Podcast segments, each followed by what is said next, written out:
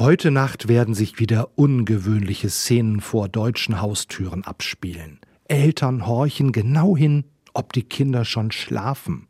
Wenn es still ist, öffnen sie leise die Wohnungstür und füllen die dort aufgereihten Schuhe mit Süßigkeiten. Am Morgen haben es die Kinder dann ganz eilig, noch im Schlafanzug vor der Tür nachzusehen.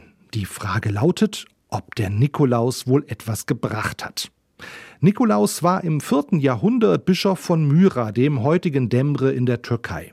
Seit dem sechsten Jahrhundert wird er als Heiliger verehrt, der vor allen Dingen Kindern half.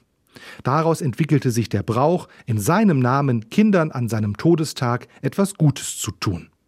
Ich weiß nicht mehr genau, ob ich als Kind wirklich an den Nikolaus geglaubt habe, wohl aber daran, dass es Menschen am 6. Dezember gut mit Kindern meinen.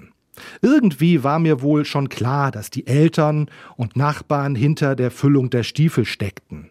Und ich versuchte, vor dem 6.12. nicht zu viel Blödsinn zu machen. Denn mit dem Nikolaus sollte immer auch der Knecht Ruprecht unterwegs sein und vorlesen, ob die Kinder auch brav gewesen seien. Heute weiß ich, dass der Knecht Ruprecht wohl deshalb zum Nikolaus hinzuerfunden wurde, weil es den Kindern nicht zu leicht gemacht werden sollte.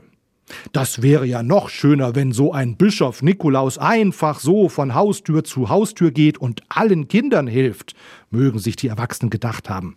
Ja, das war besonders schön vom echten Nikolaus, dass er tatsächlich ein guter Mensch war, der ohne Bewertung geholfen hat.